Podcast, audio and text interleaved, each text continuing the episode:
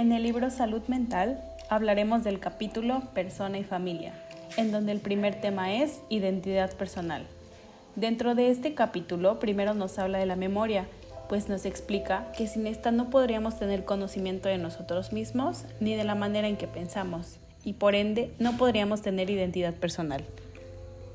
Y la identidad, que gracias a ella podemos tener conocimiento propio e incluso del ajeno.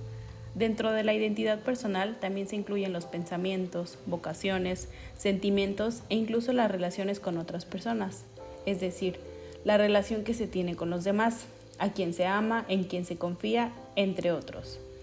Un punto importante que se menciona en este capítulo del libro es el indicador más relevante de una psicopatología, que es precisamente la pérdida de, de identidad, que significa que una persona pierde el conocimiento de sí misma, es decir, que deja de saber quién es, pues se dice que una persona sana tiene que saber su origen, su historia y reflexionando siempre sobre ella misma. El siguiente tema que se habla es sobre la familia y la identidad afectiva y sexual.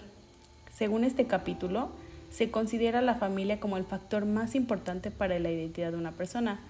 También nos dice que la familia es la socialización primaria, ya que es el primer lugar en donde uno aprende a escuchar, a compartir, a soportar, a colocarse en el lugar de la otra persona, a respetar y a convivir. Los primeros educadores sentimentales siempre serán los padres. Se dice que el vínculo singular que se establece entre los padres y cada uno de sus hijos es el lugar donde se forjan los primeros sentimientos del niño y de los cuales dependerá el futuro personal de forma afectiva. Este vínculo se considera natural, espontáneo, necesario y no renunciable en la vida de un niño. Por otra parte, Además de educar en la afectividad relativa, los padres también pueden llegar a afectar a los hijos si se tiene actitudes violentas, machistas, feministas, que en lugar de lograr una afectividad personal positiva, se convierte en negativa y se crean aprendizajes negativos a temprana edad debido a la mala relación entre los padres. En conclusión sobre este tema, tenemos que la familia siempre será el lugar donde uno se educa, aprende y se forja.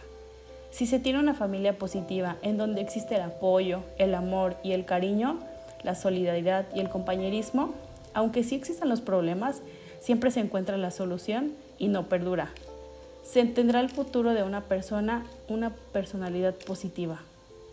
Sin embargo, si existe desapoyo, desatención, desamor, entre otras actitudes negativas, esto puede repercutir para que un niño tenga una personalidad negativa y que en un futuro crea que esto está bien y tenga las mismas actitudes y malos comportamientos con él mismo y con los demás.